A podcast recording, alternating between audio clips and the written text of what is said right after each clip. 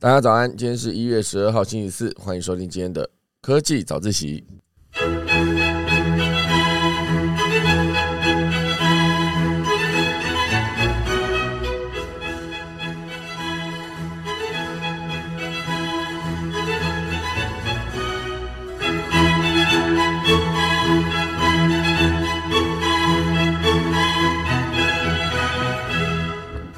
的，今天科技早一起来跟大家分享几则消息。第一则呢，会是今年 iPhone 十五一个最新的消息，有没有可能直接取消所有的实体按键呢？啊，这是包含我们的锁定键以及我们的音量大小键，有没有可能全部取消？那当然，现阶段呢，今年苹果会有一个非常多的一个新的可能性哦，比如说它的 MR 头盔哦，有没有可能直接就是在今年跟呃，新手机都算是同一年直接公布呢，好，等下来跟大家分享。第二大段呢，会是特斯拉的新消息哦，哦，它总共投资了大概七亿美元来建设一个一百四十万平方公尺的一个空间，主要是在德州这个地方呢，会有用以测试跟制造这个电池，哦，所以现阶段呢，特斯拉会有一个新的做法，大家来跟大家分享。第三大段我也觉得蛮有趣的哦。新的一年哈，会有很多新的职缺大爆发啊，包括 AI 沟通师、梗图制造师，哈，还有一个恶作剧礼物开发人员。到底为什么会有这么多新奇的工作呢？他们又有什么共通点？好，等下我们钟声过，开始今天的科技早自习喽。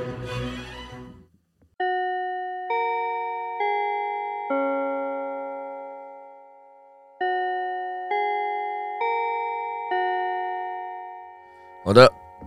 开始今天节目前呢，先来聊一聊这个杨紫琼这一则消息，好像跟科技没有什么太大的关系哦。主要是她今天应该说最近哦，在金球奖摘金哦，哦就是翻转这个港女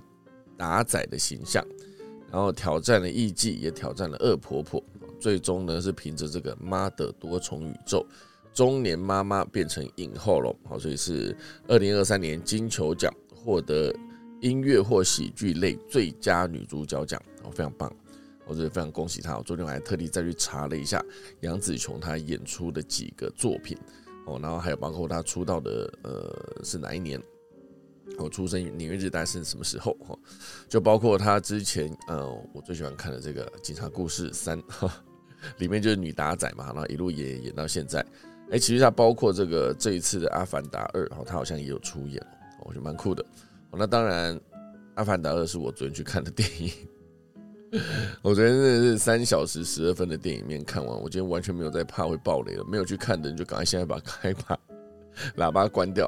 好了，其实我应该也不会讲什么剧情啊，主要就觉得它整个剧情里面的角色动机非常非常非常的薄弱。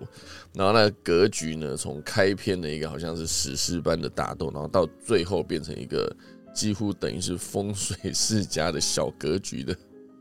打架，把它定义成打架哈，几乎可以算是一个，我真的很想要爆雷把它爆光光，你知道，一事无成，好不好？一事无成的一部电影，看到非常的生气啊！时间还这么久，我几乎几乎是看到一半的时候就是频频翻手机，然后就看到哇塞，还剩多久？还剩多久？我就觉得应该已经差不多要结束了吧？然后就以以这个坐在这边的时间。过得非常缓慢，这种感觉，觉得哎，差不多应该差不多了吧，应该差不多了吧，就一看，我靠，还有一小时四十分钟，你就知道我最近看的在电影院有多痛苦。我觉得全篇呢，就是哎，有没有人在阻止我不要讲？哎，没有。我跟你讲哦，就是这一次的这个这个新版本的《阿凡达》，我原本是抱着非常大的期待啊，因为很多的影评人都是一片好评，有没有在讲这件事情？可是最终呢，觉得特效非常非常厉害，这毋庸置疑啊！很多人就是一个觉得它特效好，我就来去看哈。这整个的电影，当然在现阶段它的票房还是非常高的，只是我觉得看完以后会想说，真的就是跟外媒有一些呃评价一样哦，就是一些影评人就直接丢出了一个问号，就是为什么要拍这部电影？好啊，我自己的评价不是太高了，所以大家。呃，想去看的人就还是可以去看，因为毕竟它声光效果真的是无敌啊！那我刚刚我选了一一间那个电影院，我的荧幕非常的棒，然后那个声音的表现也是非常非常非常的立体哦。它几乎可以做出一个十二动向啊，几乎有一个 十二个方向，声音你可以清清楚楚的听出来这是来自哪个地方哦。这个重低音表现也非常的棒哦，所以我昨天在看《阿凡达》的时候，在这个声光效果上面，当然一开始你就觉得哇，这错哦，可是到后来的时候，你就觉得在剧情上面，我真的是 非常想走人的。总之呢，我觉得一部电影最终就是你们去看它几个重点嘛。画面、声音啊，就这当然是重点中的重点，因为毕竟画面不好的时候就无法吸引人到大荧幕去看。可是认真说，如果这部电影呢不是在大荧幕，我看了会非常生气哦。大概就是这个概念。好，所以呃，这一次的这个呃，我在看《阿凡达》的过程中呢，嗯，我就更认真，因为最近刚好也在在呃写剧本，所以我觉得在写剧本的时候，我会把这个。写剧本里面看到几个重点呢，直接套回来这一个电影里面，就会发现，就如同刚刚讲到，角色角色动机如果一旦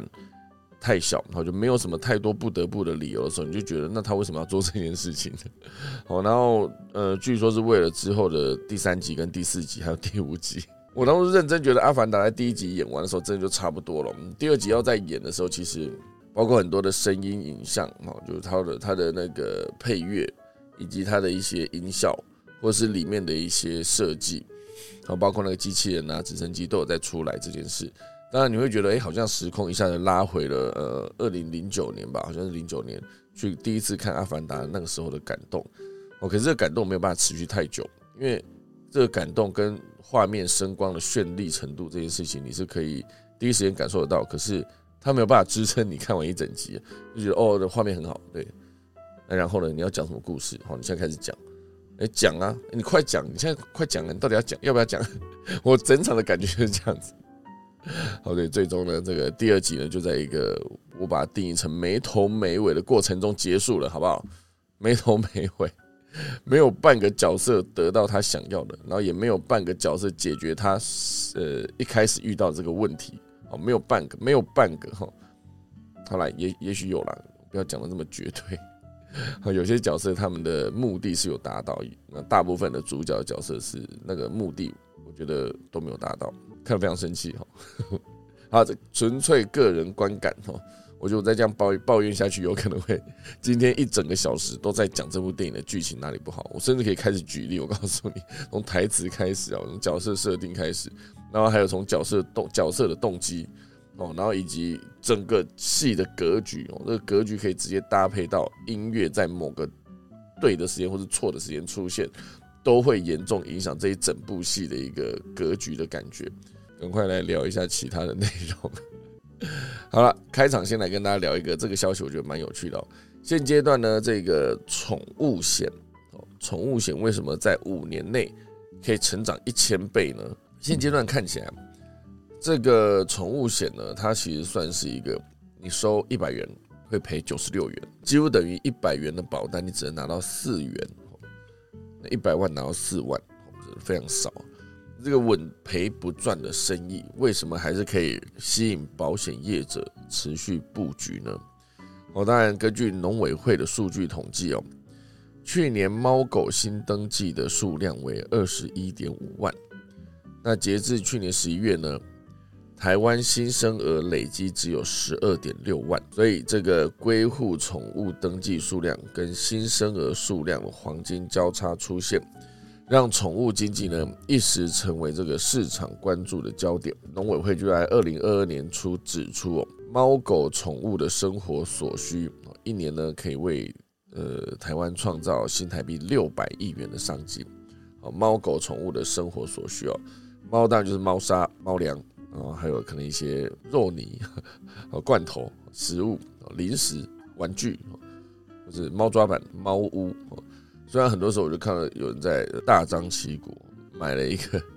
猫屋回来嘛，就把辛辛苦苦把它组装好，然后组装好之后太累了，就把那纸箱放在旁边，就猫就跑去睡那个纸箱，它就不睡你给它准备那个屋子哦，那个窝，它不要不理你，它就喜欢这个纸箱，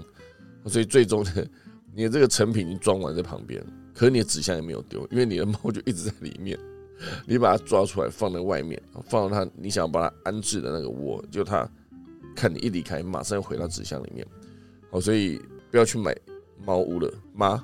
当然也是有猫也喜欢去住那个猫屋啊。可是我几个朋友至少十个，他们都遇过这个问题哦。花大钱买了一个这个东西，就猫不理你这样。好了，当然这个新生儿的数量跟毛小孩啊，就是所谓的猫狗登记数量已经黄金交叉，所以现阶段呢，这个宠物险就吸引保险业者抢进，五年呢会成长一千倍。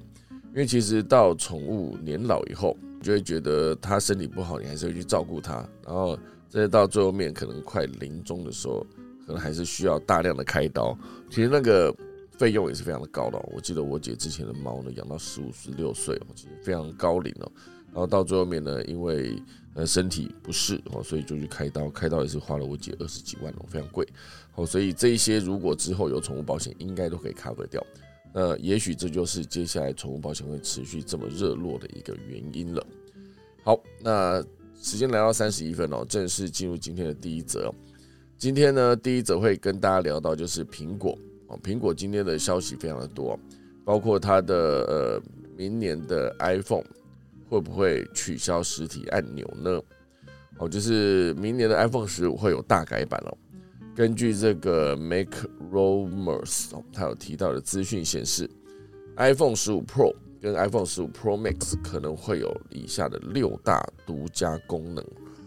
第一个当然就是 A 十七的晶片，而这个晶片呢，显然它的效能会比现阶段的 iPhone 十四 Pro Max 的效能再更提升。我觉得除除了提升性能跟效率之外，哦，它整个的呃，算是 iPhone 十五 Pro 机型就会配备苹果最新的晶片哦，它自己研发的。那这是第一个，第二个呢，当然就是它的钛金属框架，我觉得这框架蛮酷的哦。iPhone 十五 Pro 的机型框架将改用钛金属，而不是不锈钢哦，接下来是钛金属，又轻又坚固这种概念。当然还有一个最重要的重点哦，Type C 的接口，至少呢，iPhone 十五 Pro 的机型会至少配置 USB 三点二。或是 Thunderbolt 三的 USB Type C 的接口，这些呢将使得设备的数据传输，呃，传输的速度更快。好，所以这 Type C 算是真的一大的变革了。然后接下来还有一个是 iPhone 十五 Pro 的机型增加配备这个八 GB 的 RAM，好就可以变成一个呃更快的处理速度。那当然最后还有一个这个固态按钮这件事哦，啊，这个固态按钮呢会不会是配备固态？按钮的这个音量键跟电源按键，呃，这些设备将额外配备两个那个，算是可以透过触觉反馈来模拟按下按钮的感觉，而不需要实际移动这个按钮，不需要实际去你压的时候它其实不会动。我觉得类似于新款的 iPhone SE 上的 Home 键，我记得当初这个。iPhone 七、iPhone 八的时候就有这个新的做法出现了，就它其实不是一个实体的 Home 键，可是你压的时候它会有一个触觉反馈，就感觉好像你真的压下去。我觉得这件事情做的非常的到位。接下来如果说真的 iPhone 十五 Pro 直接配备这种触觉反馈的按钮，我觉得其实也是非常棒的。这是不是有可能会为它接下来全机防水做一个更精准的一个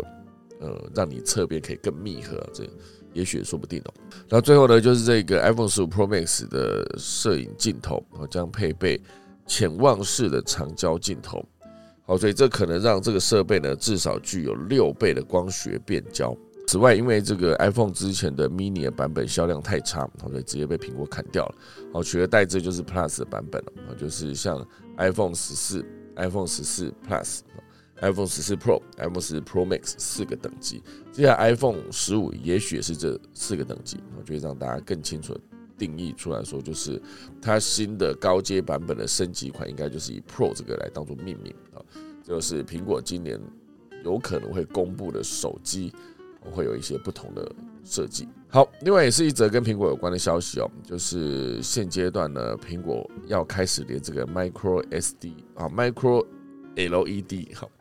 苹果要连 Micro LED 荧幕都要自己做了吗？之后就会跟三星跟 LG 他们研发的 Micro LED 荧幕说拜拜啊，就有可能是苹果接下来为什么产品来铺路呢？就是它自己的 Apple Watch 新版本的 Apple Watch 呢，有可能就是直接使用了这个苹果自己研发的 Micro LED 的技术，而不是像之前的 OLED OLED 的荧幕。好，所以新荧幕呢，预期将带来更亮、更鲜艳的色彩，并且呢，从各个角度观看都不会失真哦。彭博社有指出哦，亲眼见过这项技术的人形容，简直就是好像在看一个画在玻璃上面的内容一样。这项荧幕的研发的计划呢，是由苹果的荧幕技术副总裁负责哦，他在苹果的硬体部门呢，担任就是显示技术的负责人哦，所以在这个领域已经有三十年以上的经验。哦，所以现阶段呢，苹果会频频的在自家的产品上面使用自家的呃研发的，包括从呃晶片开始到现在的荧幕，接下来有可能，比如说你按键也取消，有没有可能最终最终苹果就会发现，哎，他自己在做镜头，有可能就是哎，我不再使用什么大力光什么的镜头，不用，我就自己研发，好，有没有可能？我觉得最终苹果就变成一个一条龙，哦，自己做所所有的里面的零部件。我当然有可能晶片还是需要台积电的代工了，不过我觉得其他的零部件对于苹果这个呃，尤其是他们现阶段的领导人库克，我觉得走供应链出身的，所以对于苹果来说要把这件事情做好，其实应该真的是库克目前为止他扮演一个非常重要的角色。我觉得也可以降低成本，也可以掌握所有的关键技术。至少呢，现阶段呢，你们拥有，就是说苹果拥有自己的研发晶片的技术这件事情。就比较不用担心说，因为镜片这个领域呢被卡住脖子哦。就如果你想要研发新的，你想要有新的设备，你就不用担心说研发这款晶片的呢不把技术让渡给你啊，应该说专利授权给你，不用担心哦，全部都是自己设计的。所以现阶段呢，这个 Micro LED 荧幕有可能会出现在他们之后的，除了 Apple Watch 之外。会不会也出现在他们的 AR VR 设备呢？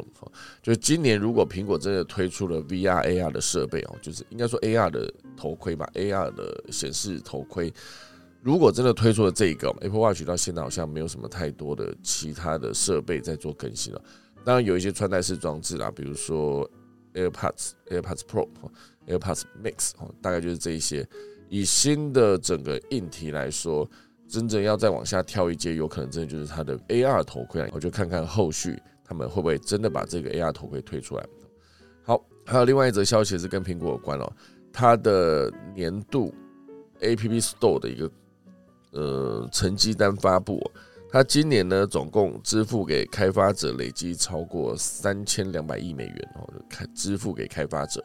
因为二零二二年呢算是 Apple Store App Store 创纪录的一年。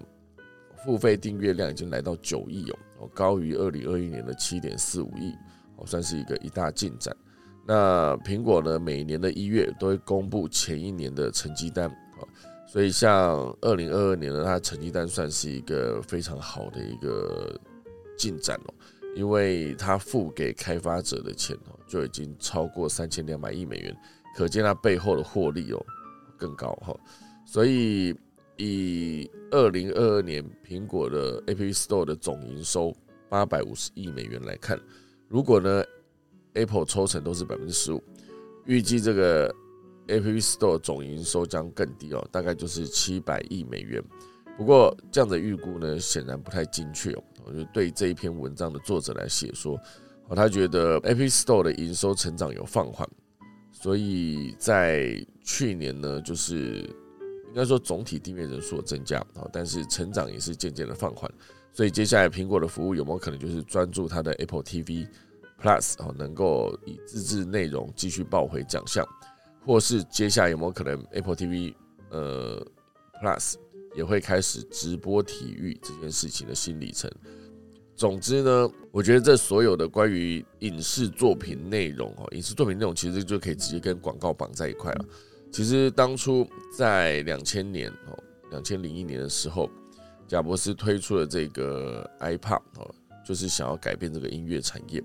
音乐产业其实当时就是用一个做法，就是每一首歌零点九九美元哦，单首歌拆分，而不是要让所有的听众哦，就是消费者们一买就要买一整张专辑。好，所以严格说起来呢，当时这一个播放器结合那个当时的 iTunes，算是整个改变了音乐产业。二零零零。零零二年那时候，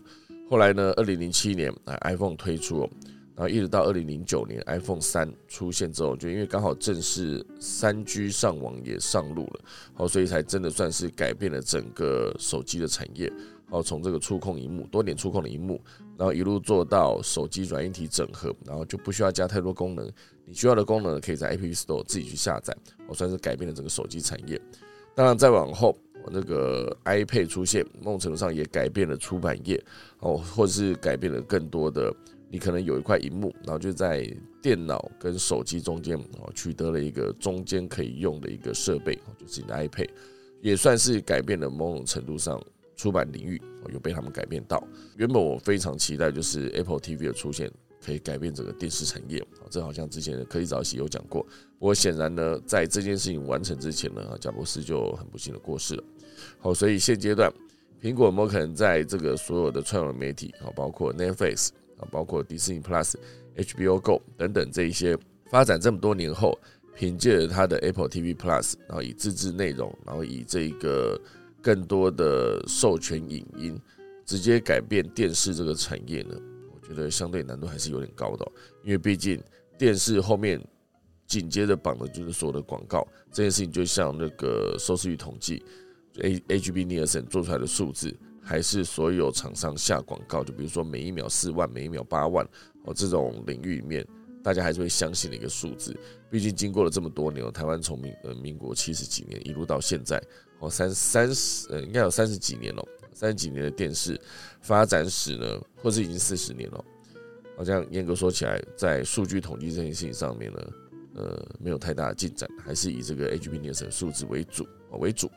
好，所以。要改变电视产业的这件事情，我觉得可能还得再等等，或者是也许根本不会有完全独占的这个一天哦。就可以思考一下，就是呃，苹果的音乐，当然后续也面临 Spotify 的竞争了。不过至少当时改变了这个市场领域这件事情是存在的。好，那这就是今天第一大段跟苹果相关的消息。第二大段呢，会跟大家聊到就是特斯拉。好，特斯拉呢现阶段。他会花七亿美元扩建他的德州厂，持续生产呢，并且测试这个新的电池。哦，因为现阶段他已经向德州政府申请了四项厂区扩建的计计划，总共呢大概就是七亿来建设大概一百四十万平方公尺的空间，用以制造跟这个测试这个电池。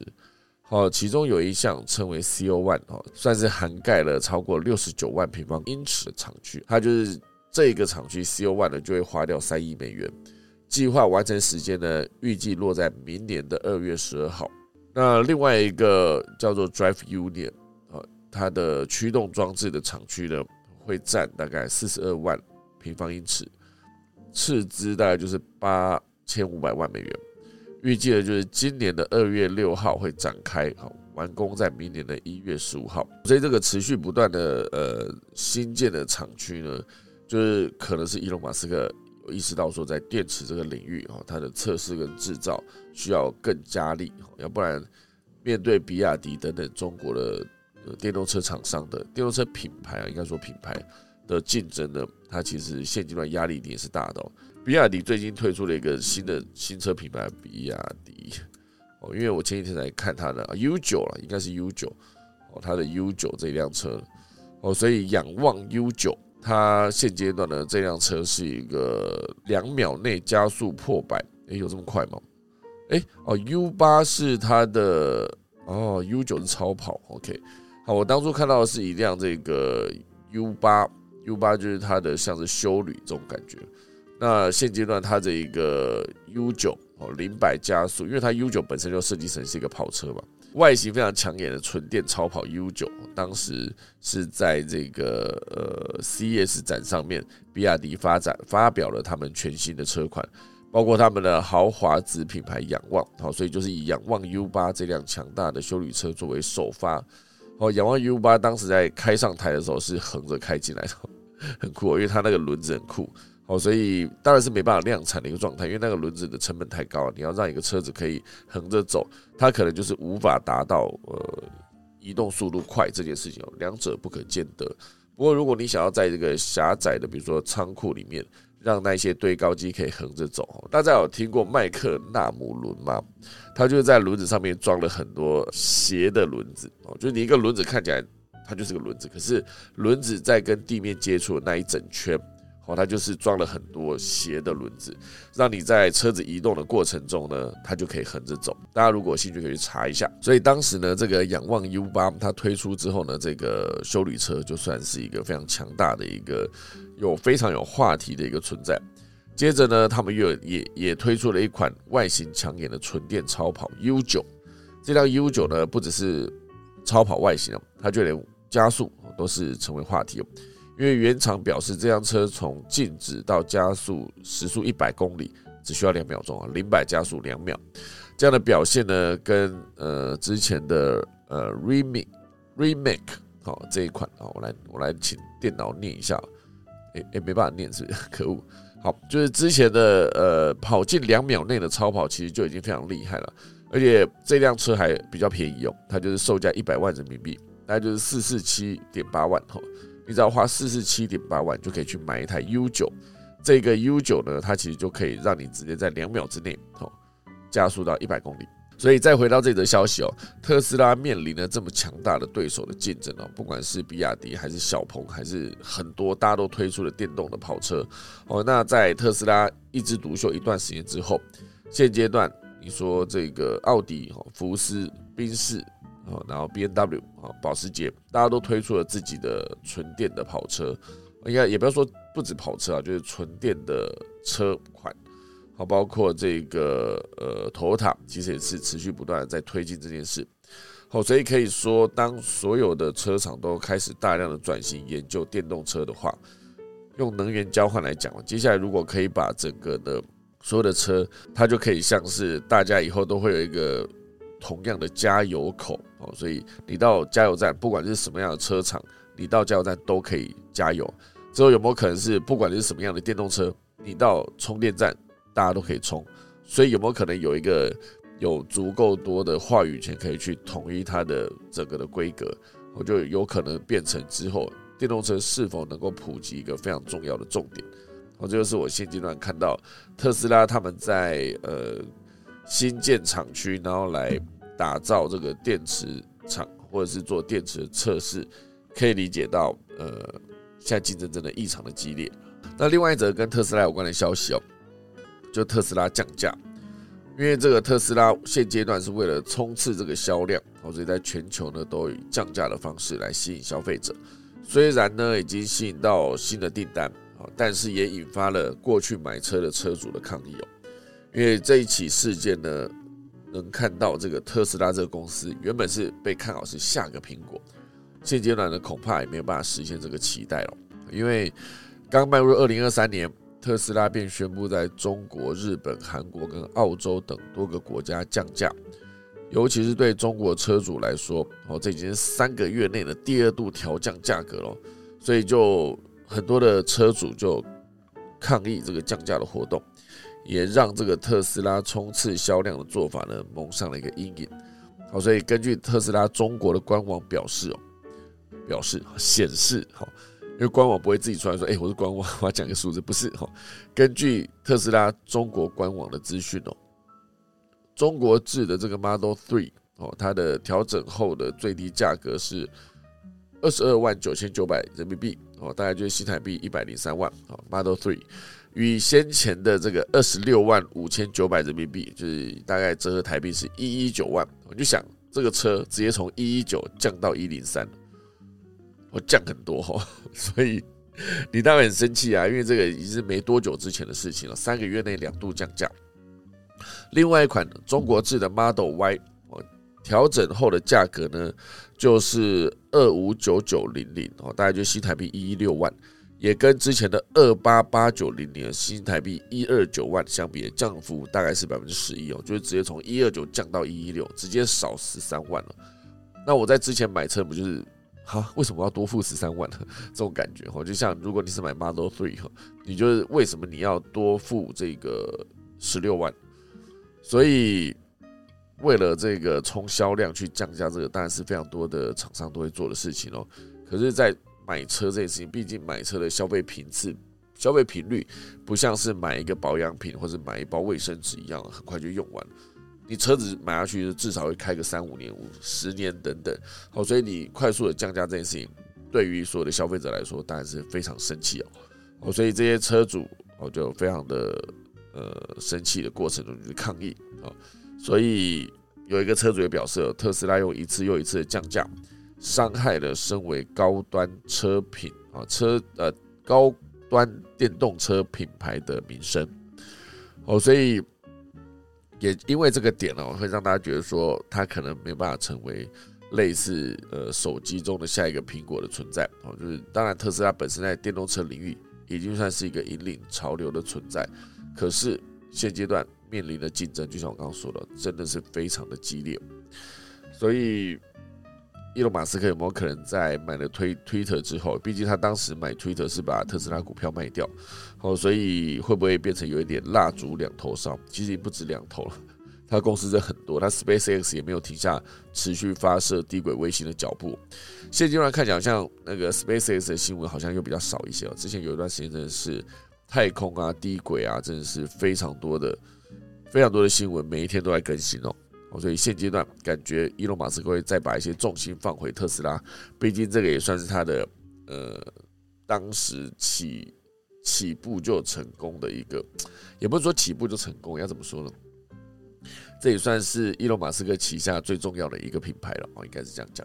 好，这就是今天的第二大段，第三大段，新兴职缺大爆发。我觉得这个新兴职缺很有趣哦。有些职缺是你会想以前根本不可能存在的，就像在部落格文化，大概是二零零五零六年那时候吧，哦，部落格就是 Web 二点零的时代。当时呢，出现的旅馆试睡员一样，为什么有旅馆试睡员呢？因为他可以把他睡的心得写下来，变成文章，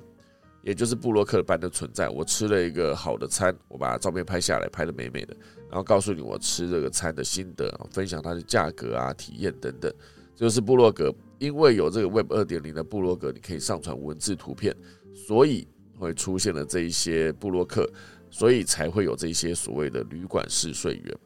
那二零一零年开始哦，行动上网越来越普及，所以 YouTuber 这个职业呢也越来越红火哦，所以很多的 YouTuber 持续到现在也变成了一个年轻一辈的偶像，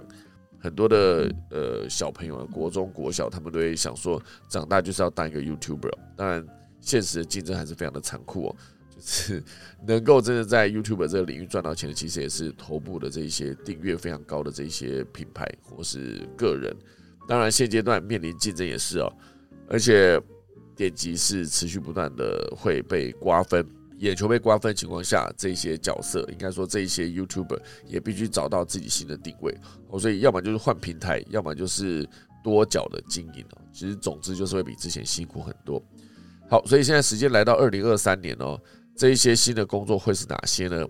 包括梗图制作师，好，专门做梗图的。因为这个梗图对于这个社群上面的传播非常有帮助哦，所以有一些社群的小编哦，他也必须要会这种梗图制作这个工作。以前人想说，怎么会想说做梗图哦，拿一个图片然后去搭上一个现在流行的时事哦，最近流行的时事大家应该有看哦，就是那一个呃流水席哦，跟这一个餐厅办婚宴的这中间的区别哦，时至今日已经是吵了好几天，至少已经一两个礼拜哦。就是吵到这个当事人已经直接出来发文，然后也直接炒到就是这个故事的版本就一版一版一直被截图传出来，已经非常火红，也不能这样讲，非常的呃受欢迎，也不能这样讲，非常受关注 的程度已经到了，他可能会出了第七版、第八版的截图，一个让人家怀疑他到底是不是一个逆向的操作，就是故意这样写，就到最后发现哦，原来他是一个什么什么的广告。不过如果我是真的是操作这个广告的人，我到现在也。也不会直接站出来讲，那其实这个广告，因为现阶段这个已经让大家非常的疲劳。如果再出来，你这样出来讲，就觉得说，哦，它其实就是一个骗观众，反而会造成反效果。所以梗图制作师是现阶段一个新的职业。那另外还有一块就是空气噪音分析师。什么叫空气噪音分析师呢？他到底要分析什么呢？你不觉得光听到这个名字就觉得很有趣哦？以前从来没有听过啊。然后还有一些是专门教你经营频道的这种导师哦，像 YouTube 上面还有一些就是，呃，也不是 YouTube，应该说抖音上面有很多的起号啊，如何把你的账号从零到一千粉，或者从零到一万粉，或者从一万粉再往上，然后直接到十万、百万粉这种感觉，教你如何把一个频道做起来。好，比如说一开始就去找热点上面有什么内容，然后就直接去抄，抄完之后直接就一模一样的东西，用自己的方式重重新上架。上架之后，你获得流量之后呢，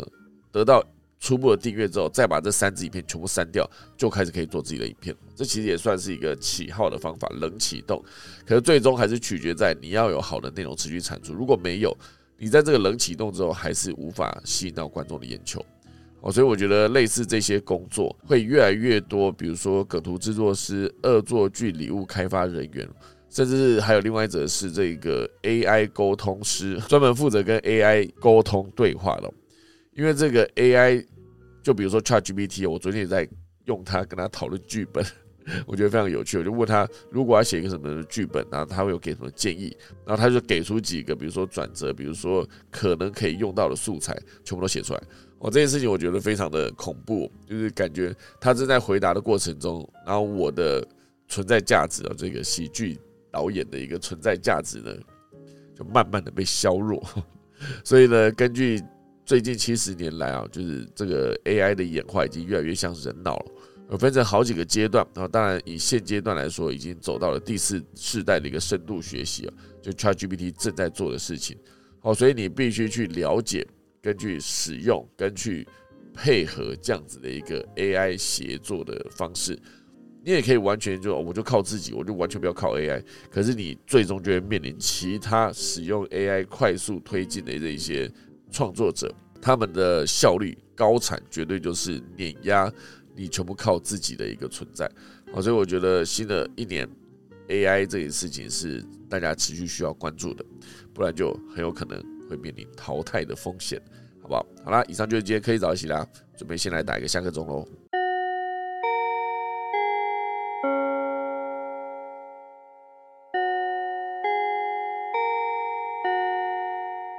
好的，补充一下农民历哦，今天是二零二三年的一月十二号，也是农历的十二月二十一，也就是在几天就要十二月三十跨年了哈，那就是除夕了。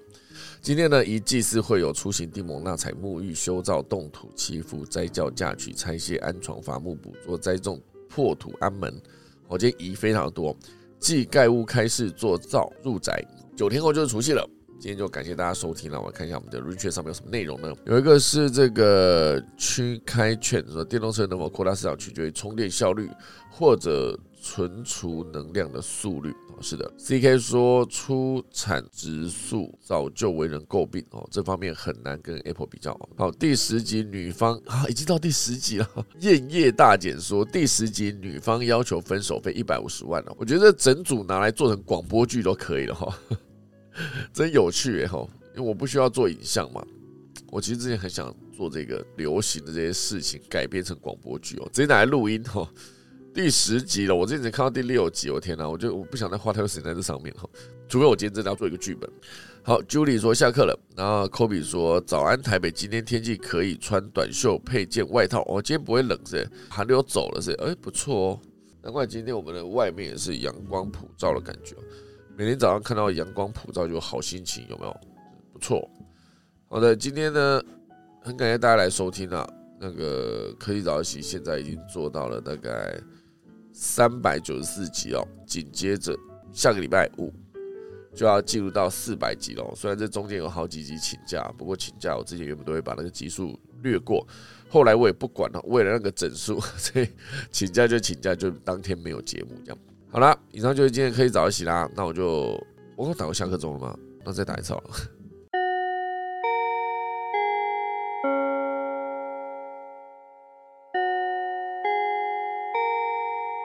好的，今天就谢谢大家收听科技早起啦，我们就明天一月十三号礼拜五早上再见，大家拜拜。